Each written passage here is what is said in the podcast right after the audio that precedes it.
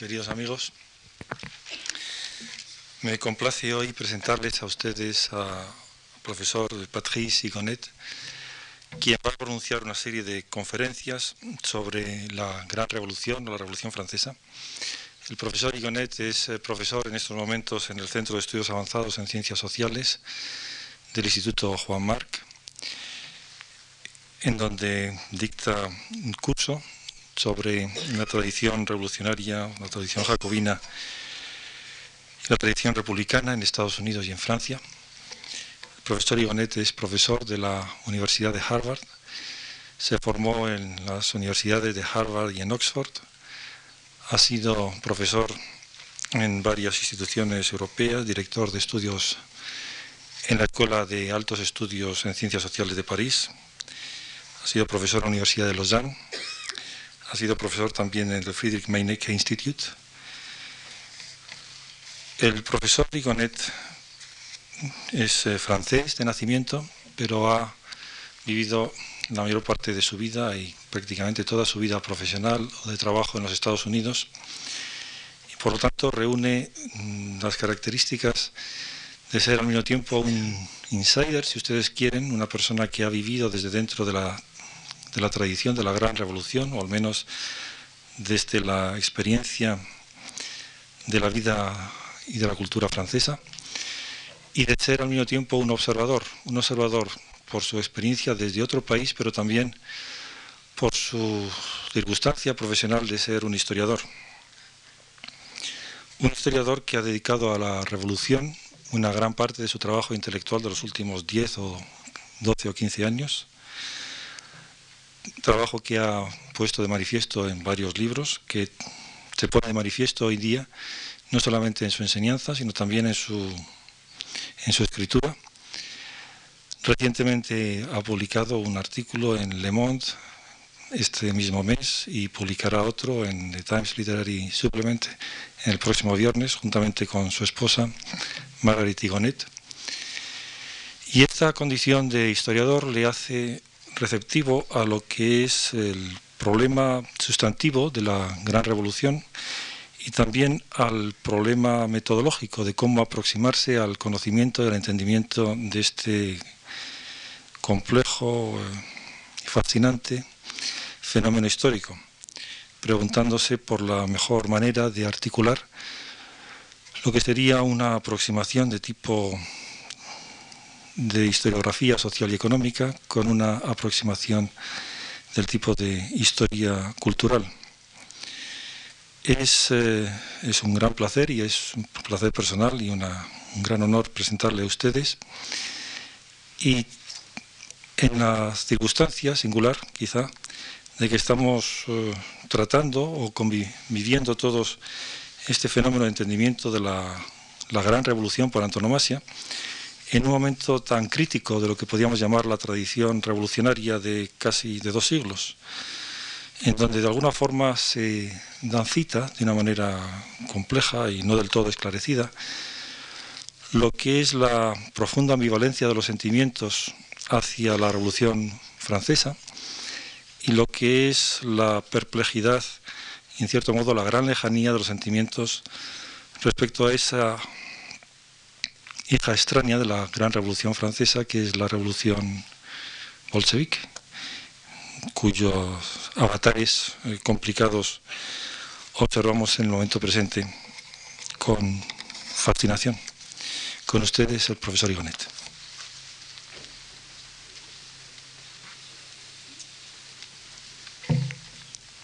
Thank you, Victor, for this thoughtful and gracious introduction. In the French and Republican elementary school system, I learned about the French Revolution as a theater of ennobling passion. Violence had little to do with the revolutionary drama of 1789. The terror of 1793 and the great terror of the spring and early summer of 1794, though mentioned in my school books, were wholly peripheral events. The revolution was presented to me as a moment of inevitable Republican consensus. In my illustrated edi- edition of Lavisse's textbook for the sixth grade, the engravings told it all. Act 1. Elegant but wicked seigneurs gallop through sun-drenched fields of ripened wheat. Sullen peasants leaning on dangerous-looking scythes watch helplessly as their fields are ruined and their work is scorned.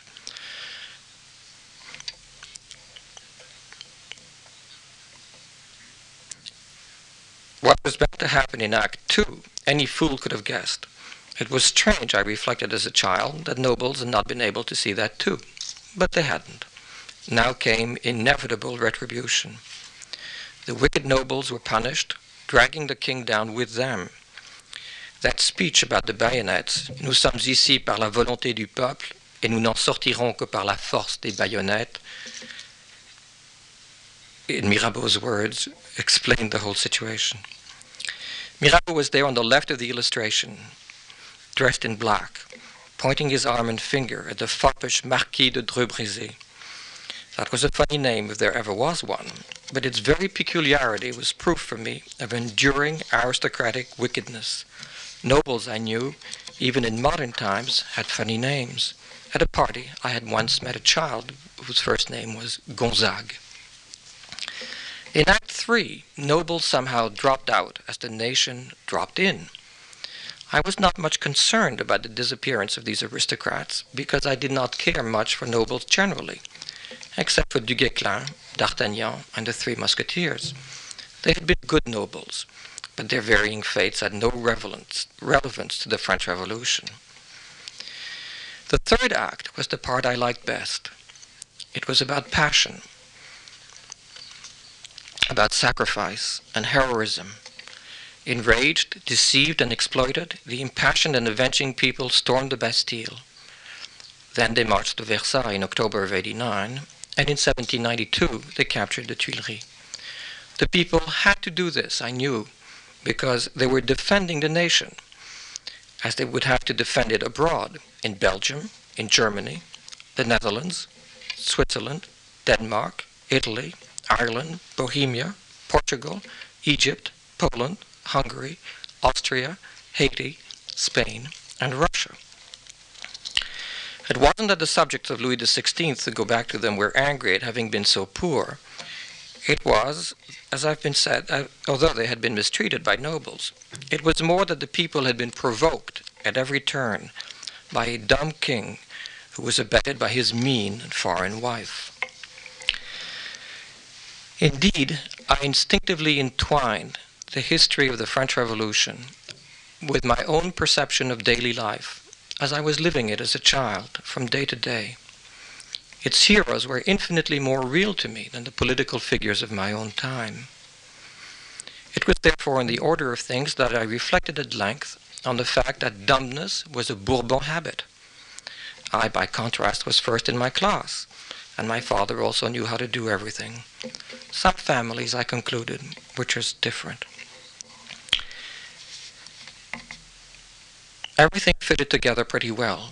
The revolution, the mean stupidity of nobles, the justification of patriotic revenge, and my own scholastic foresight were so many parts of a gratifying, seamless web that ran from home to school through space and time. As for the terror, as a child, I never really noticed it. It was mentioned in my textbook, to be sure, but as I said, it was about as present in those pages as it is, now in the current celebrations of the Revolution. That most of the victims of the terror were poor, and often female, or that many were found guilty of mere speech acts, or of belonging to utterly improbable conspiracies, was never mentioned. What stood out in my mind for 1793-94 was not the guillotine, but the nationalist illustration for the volontaire de l'an deux, joking while knee-deep in freezing water, a prefiguration, as it happened, of the similarly ensconced poilus of the First World War, who figured at the end of my book. History, as I gradually realized, was the biography of the French nation. It began at Alésia with Vercingétorix. It stopped on July 14, 1919, with the victory parade on the Champs-Élysées. Its focus was the Great Revolution.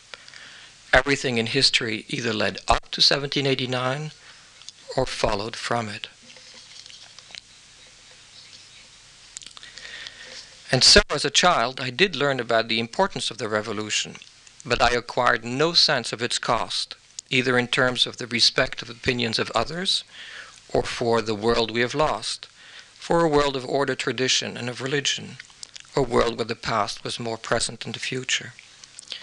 What I inquired instead was an enlightened, meliorist view of curable monarchic misdeed, continuities that existed before 1789 but they were the continuities of royal and religious misrule.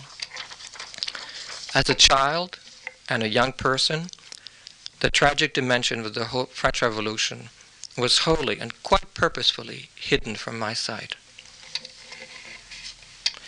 My first sustained exposure to the social interpretation of the French Revolution came, oddly enough, in America and in a very bourgeois institution. This took place when I was in my late teens as an undergraduate at Harvard College in History 146, a course taught by Crane Brinton then and now by myself. When I enrolled in Brinton's class, I knew about Michelet and Lavisse, but I knew little of Lefebvre and less of Mathiez or of Jaurès. It was in Brinton's class in the mid 1950s that I discovered the Marxist interpretation of the revolution. Brinton was the author of an important book on Jacobinism, which, though much criticized when it first appeared, has recently been revived as a historical text. It was, as you might expect, critical of Jacobinism. I was puzzled by the style of this elegant and learned man, which was anecdotal, and by his uncertain presentation also of the revolution. Brinton did not much like that event, or its interpretation as a bourgeois revolution, whose historical purpose had supposedly been to make the bourgeoisie mistress of the world. In his most important book, this new historian, as they were called in the 1930s, had tried to isolate the regularities of revolutionary behavior in all times and climes. The presentation of the French Revolution as a structurally as a structural epiphenomenon ran against his deepest instinct and mine. But in 1954, neither he, the Coolidge professor of French history, nor I, in the Harvard class of 1958, could struggle against that hegemonic and supposedly Marxist mode of thinking. He told more anecdotes, and I drifted back to medieval history.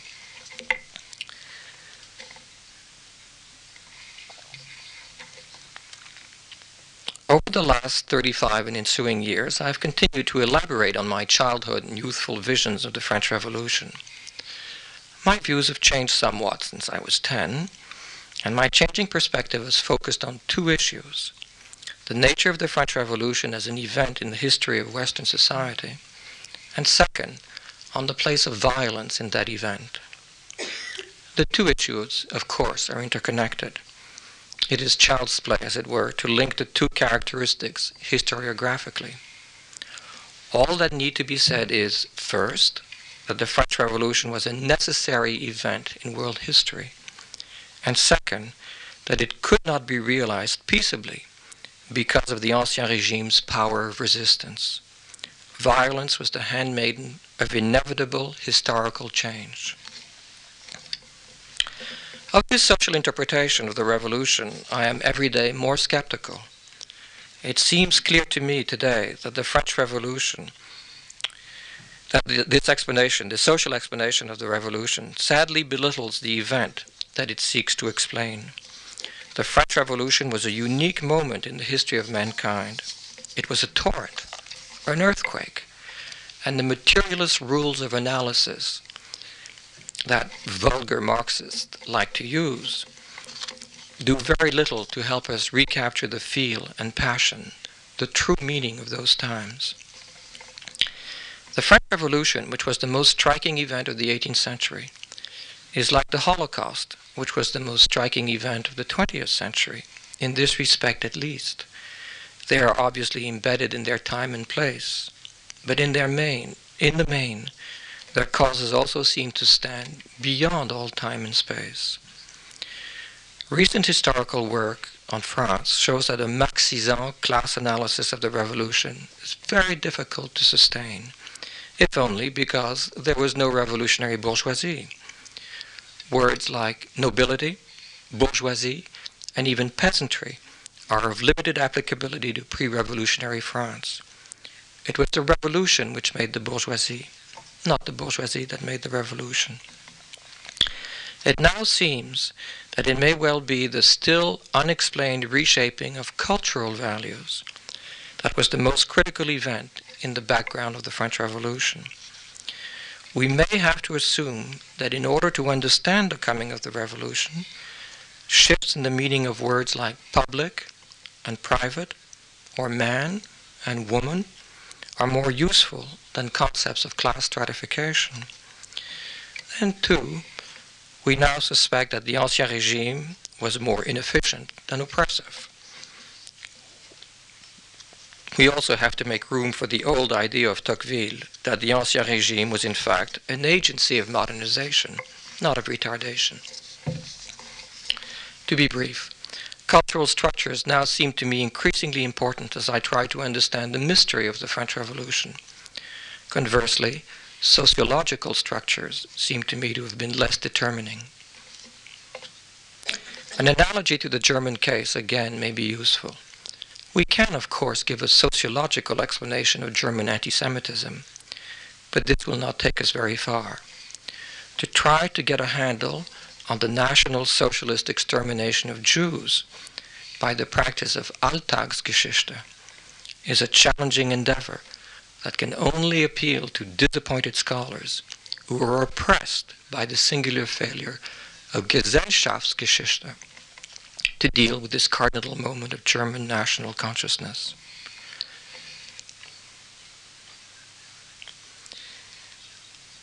It may well be initially useful to think of great historical earthquakes in terms of regularities, but only because ratiocinations of this type, by the relative poverty of their fruits, remind us of how much is left to think about.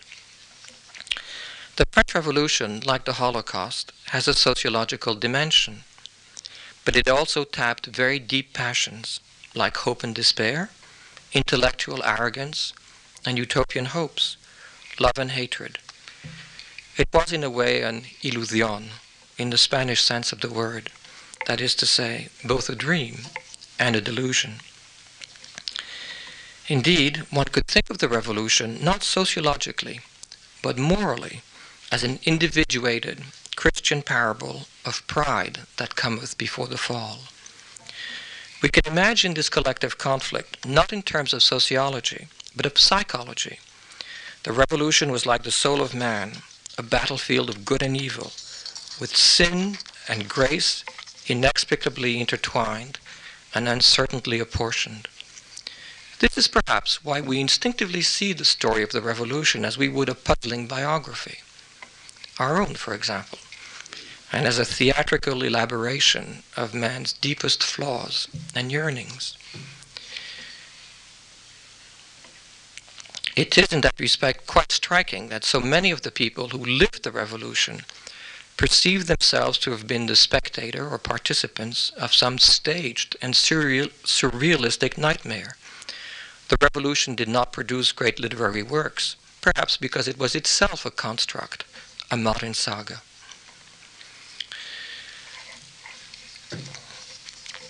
This identity of the collective and the psychological runs deep. The two dramas of National Socialism and of Leninism are more dismal effects that may appeal to regional novelists, to the Émile Zolas of the moral underworld. They do not present important moral problems for us. Similarly, if for completely different reasons, the American Revolution of 1776 87 is too successful and too neat to mobilize our sense of self. But the French Revolution holds our private attention as no other event can in modern history, except perhaps for the Holocaust. A materialist and reductionist presentation of it as the instrument of class seems increasingly inadequate, perhaps even pathetic. My feelings about the mechanistic presentation of the revolution, then, have never been too warm, and they have become more cool. It may well be that the revolution did make the bourgeoisie the mistress of the world, as Lefebvre said it did. But that is, if that was indeed its essence, I would want to study something else. We pass this way but once. And then, over the years, I've also become more concerned with some of the moral implications or immoral implications of the social interpretation theory. The French Revolution was an extraordinary time. Things fell apart. Men and women found themselves standing in the void. Ordinary rules ceased to hold, and everyone had to choose, all the time, and about essential issues, about what to believe, about God, nation, reason, virtue, truth, and tradition, about fraternity, too, about the limits of liberty and equality, about sacrifice and decency. Should you kill your enemies? Was it right to take their property because frightened they had run away? If foolishly your enemies were still there, should you want to denounce them to the state? Both Jacobins and the Sans-Culottes were convinced you should. Should you seek revenge against people who had killed in good faith when they were strong and you were weak? Just about everyone, left and right, was convinced that it was right to do so. Should you kill lifelong friends who had taken a wrong turn, even if their death would make no difference? Same response. The social interpretation of the revolution shoved all the sad answers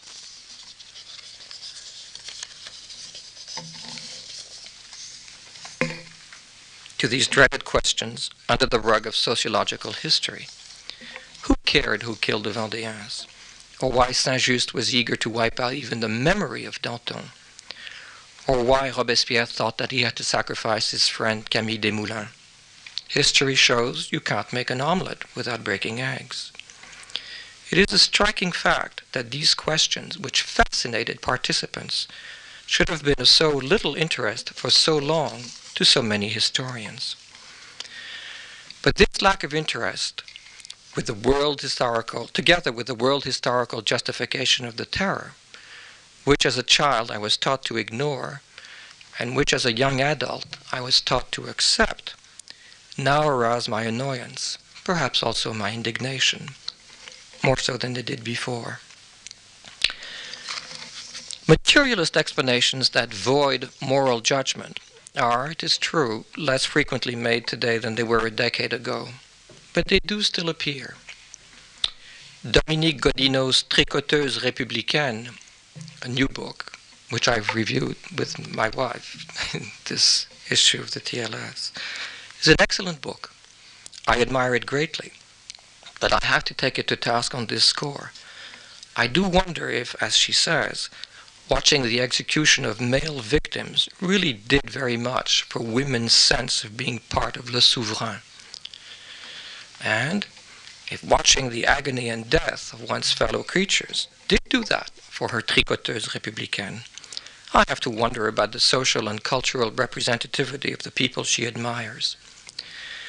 Approximately 400,000 women lived in revolutionary Paris. Godineau's revolutionary women come to about one half of 1% of that total. Male sans-culotte militants numbered 3,000.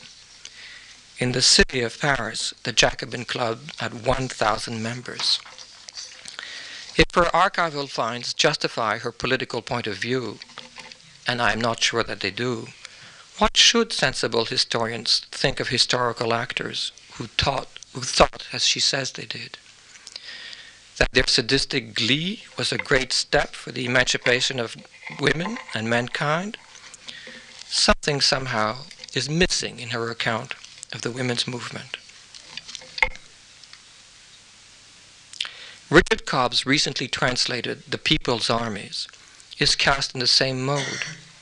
Of course, Cobb hates the sanctimonious bourgeois Jacobins. And in an age like our own that is obsessed by the historical contingency of all cultural forms, who could warm to the intransigent speeches of Robespierre? Marxist teleologies are a great bore for Cobb. But as this author resolutely sets himself on the side of the revolution, Notre Mère, and of the sans-culottes, nothing that they do is really bad. He writes, The révolutionnaire was no more cruel than the average urban sans-culotte, raised in the violence of Paris, a city disturbed nightly by beatings carried out by young nobles in the last year of the Ancien Régime. At Nantes, in the Vendée, as we know, the paramilitary Marats, named obviously from Marat, committed crimes that are hard to read about. These people killed, stole, lied, cheated, raped, and murdered. Should we be upset? Should we suppose that the men involved were assassins? All the assassins were men, by the way, but a great many of the victims were women. Although I don't remember that Cobb in a page of, a book of 600 pages ever points that out, though it is food for thought. Should we think twice about the uniqueness of an event that so unsettled minds as to make possible monstrosities of this kind in the most civilized nation in the world? Cobb never asks, but I think that one can suppose he does not care too much. After all, he explains further on, the only thing the authorities really cared about in the en deux was supplying the army, and you can't make an omelette without breaking eggs. Besides, he adds, the terrorists were neither criminals nor brutes. Circumstances had made them ferocious. And if a parasol vendor or a former procureur had reached the point where he could push old men, women, and children into the water, it was due to a besieged terrorist minority in a town deeply hostile to the revolution. He goes on. Hardened terrorists, they were nevertheless merely executors. None belonged to the militant ranks of the local Société Populaire, and in the year 3, most were released because they had not acted maliciously, but simply followed orders. It is the prestige of the revolution that allows writing of this kind. Eichmann was following orders too, but who today writes of Eichmann with anything but loathing, mitigated by contempt? Quite obviously, to juxtapose death camps and the French Revolution requires the most extreme caution. But neither does it make sense to deny that the horrors of modern life in many countries have French analogues and antecedents in the decade of the Revolution. And anyone with doubts on that score should spend an afternoon reading the Jacobinical trials of 1794. I was particularly struck by the plight of a deaf lady, a relative of Madame de Lafayette, who couldn't hear what she was accused of and was mocked for it by the judge. Many accounts of the popular September massacres are no better. For Jean Massin, a skilled and learned biographer of Marat, these are the Exécutions populaires of September 1792. Intolerance and violence were a very large part indeed of the French Revolution and very directly related in their inspiration to more post revolutionary statements than we would like. Might there not be a connection between the self assured contempt of the urban Jacobins for the backward Vendéens in 1794 and the imperialist contempt of whites in later decades for lesser breeds beneath the law? Weren't aristocrats aristocrats are not nobles. I could go on with that, but I'll leave it aside. Were aristocrats the enemies of the revolution? For Jacobins, as dehumanized and bestial as Jews were for National Socialists. What is the difference between the nationalistic zeal for natural boundaries and a natural need for more Lebensraum? And Lenin, as we all know, was much taken with the example of the Jacobins. I've read recently that about one third of a million Spaniards died during the Civil War. And on the average, Francisco Franco ordered for 10 people to be shot every day between 1939 and 1945. Very properly, the reaction of contemporary Spanish public opinion to this devastation has been nunca más. Now, about the same number of people died during the Vendéen uprising, estimates are hard to establish, but the figure of a quarter million has been advanced. To this should be ad- added tens of thousands of others who died in other, less dramatic local civil wars, at Lyon, for example, as well as about 20,000 people who were executed after some kind of trial. Nor should we forget the half million French soldiers who died during the wars of the Revolution from 92 to 99, and another half million French soldiers who died fighting the wars of Napoleon. Then, if you bear in mind that only one soldier in five of the Grand Army who marched into Russia was French born, that nine tenths of this army died in that campaign, and that many more foreigners than French soldiers died during all these wars, if only because the battles were fought by the French in other people's countries, you begin to see why Goya was struck by the disasters of war. The French Revolution and its aftermath were a horrendous bloodletting. And yet, the reaction of the French, many French historians has hardly been nunc amas. Blind to the connection between the horrors of the French Revolution and the horrors of our own time, their reaction often seems to have been au travers. The French public was less sure, I might add. There is a striking contrast between the horror that has been engendered by the memory of the bloodshed of the Spanish Civil War and the legacy of the bloodshed of the French Revolution. Somehow, the shortened lives of men and women during this time of revolutionary turmoil doesn't seem to have mattered much.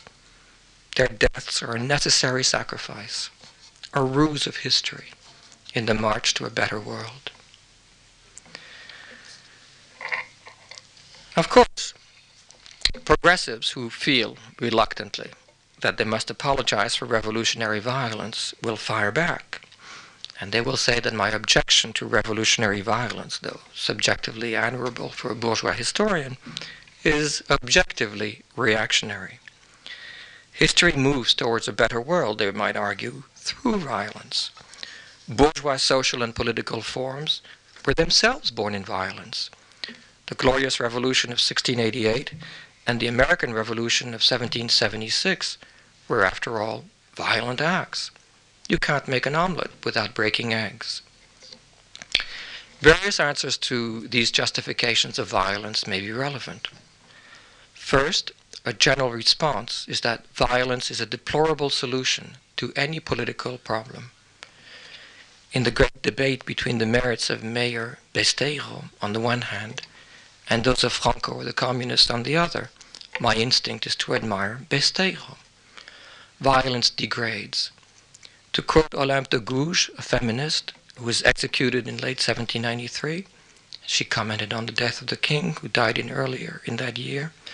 Le sang, même celui des coupables, versé avec cruauté et profusion, souille éternellement les révolutions. A second point is that it seems to me historically inaccurate to say that the French Revolution had to be violent. I'm not even sure that the fall of the Bastille was necessary. It is perhaps suggestive in that respect that royal architects had drawn up a plan to destroy that building in order to build in the eastern half of Paris a royal square that would be the symmetrical analog to the Place de la Concorde in the west. The Ancien Regime in 1789 was a dead shell it was not overthrown, it collapsed. Even the Catholic Church seemed resigned to the revolution. Half of the parish priests took the oath of the civil constitution of the clergy in 1790, and 3,000 priests went on to marry. Liberal tendencies were very strong in the minds of many clerics. It is inaccurate also to say that the nobility as a group opposed the French Revolution. Most of the presidents of the National Assembly in 1789-91 were nobles, as were Lafayette, Condorcet, Talleyrand, the Lameth brothers, Lepelletier de Saint-Fargeau, and Napoleon himself. On the night of August 4th, 1789, nobles and bishops rushed to the podium in a race to give up their feudal rights and privileges.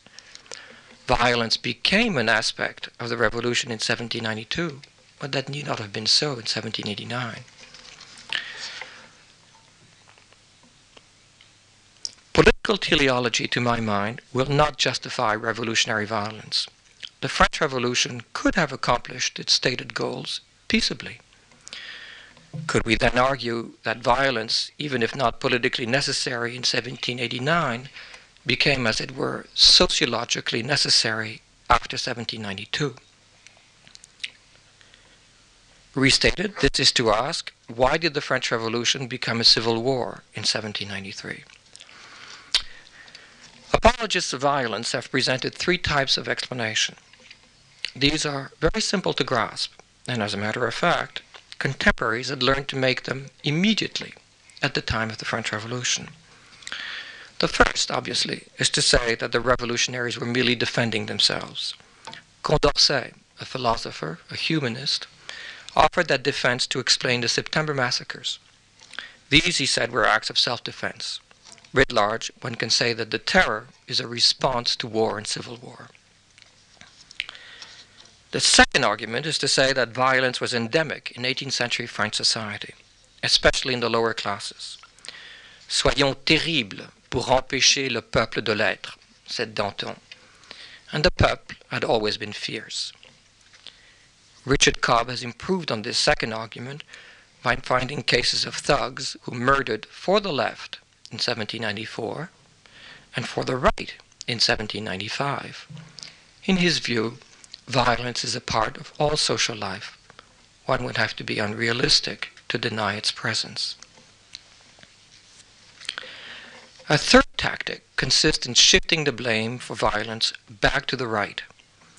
Yes, the revolutionists were violent, but they had been taught to be politically violent.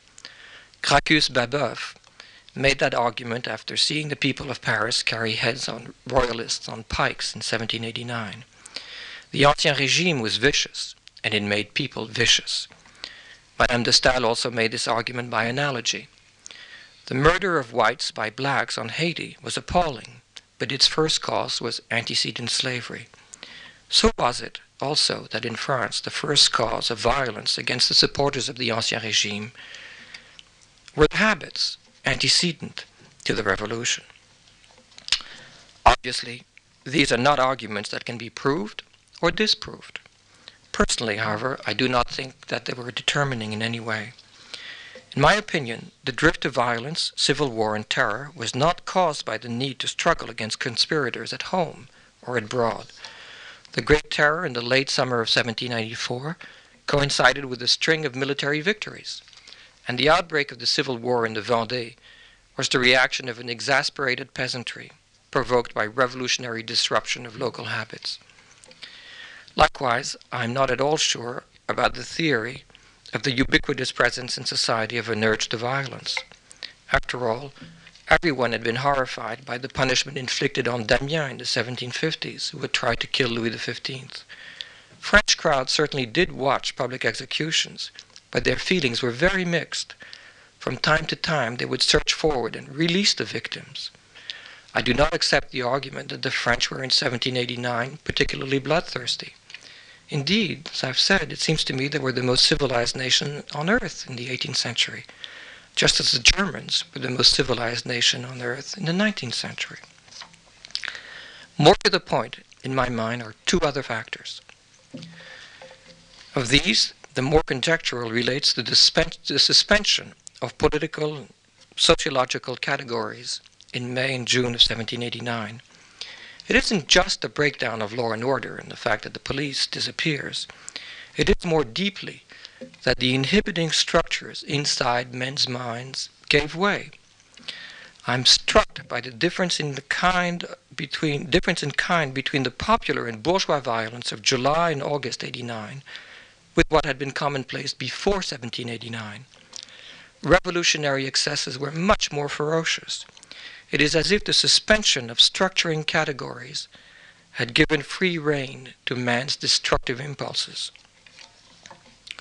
The second, and by now widely accepted reason, which is basic to the thought of Francois Furet, is the strong dehumanizing bend of the revolutionaries' politics.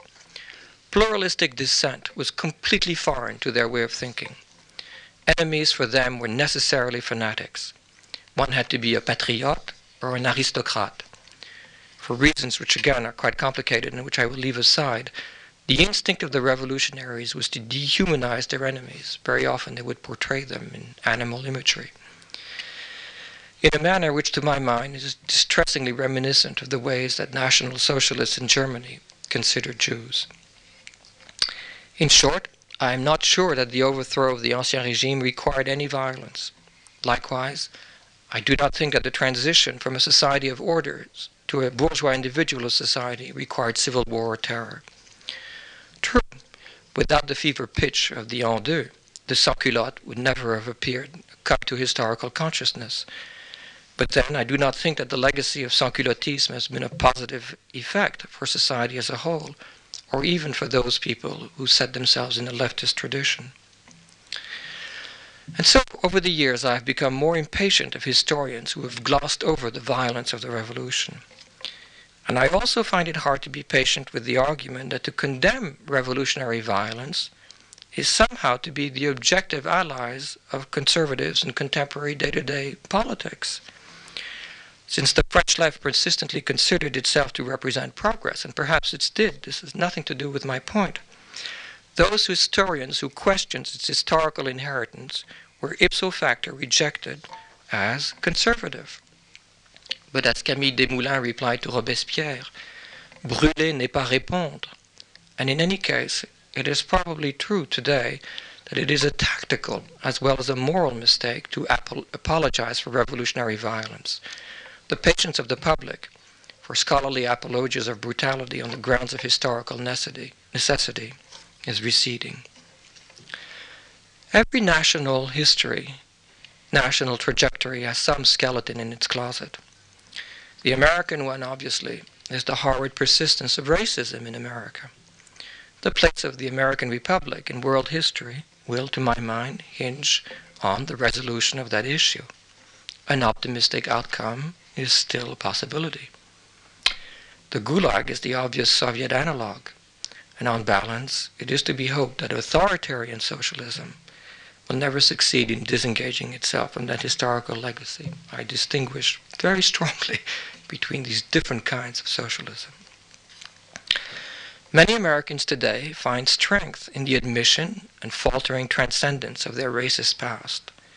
The French left should bear that example in mind, but their task will not be easy. A first step would be to transform the current bicentenary celebration, which is presented as a nationalistic paean, to the underlying unity of the French people. Can modern French republicanism and social democracy disengage itself from this revolutionary legacy? Why not? Lindet, after all, refused to sign Danton's death warrant. The martyrs de Prairial were no friend of Robespierre. Even Roux, the sans-culotte enragé, saw the light and pleaded in October 1793 for imprisoned nobles whom he had wished to slaughter earlier on in that year. Men can learn from their mistakes.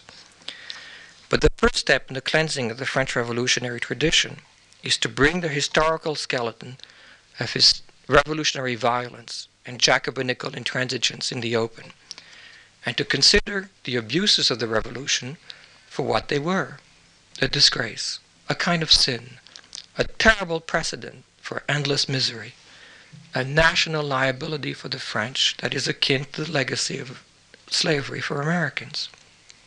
To my mind, there's not that much difference between the Marats at Nantes and the guards at Auschwitz. The difference, of course, will be that future generations will decide that although National Socialism was Auschwitz, the French Revolution was obviously not encapsulated in that violent event. To conclude, yes, it is important and noble that the French Revolution of 1789 politicized fraternity it matters greatly that it also gave the poor a voice. We should be grateful that women in 1793 95 were able, for the first time in the history of mankind, to organize politically in order to secure their goals. I suppose we should also be grateful that the revolution brought order to administration and tax collecting and created the modern state. But whatever good things the French Revolution may have done, and its ability to mobilize the noblest side of man's nature is obvious.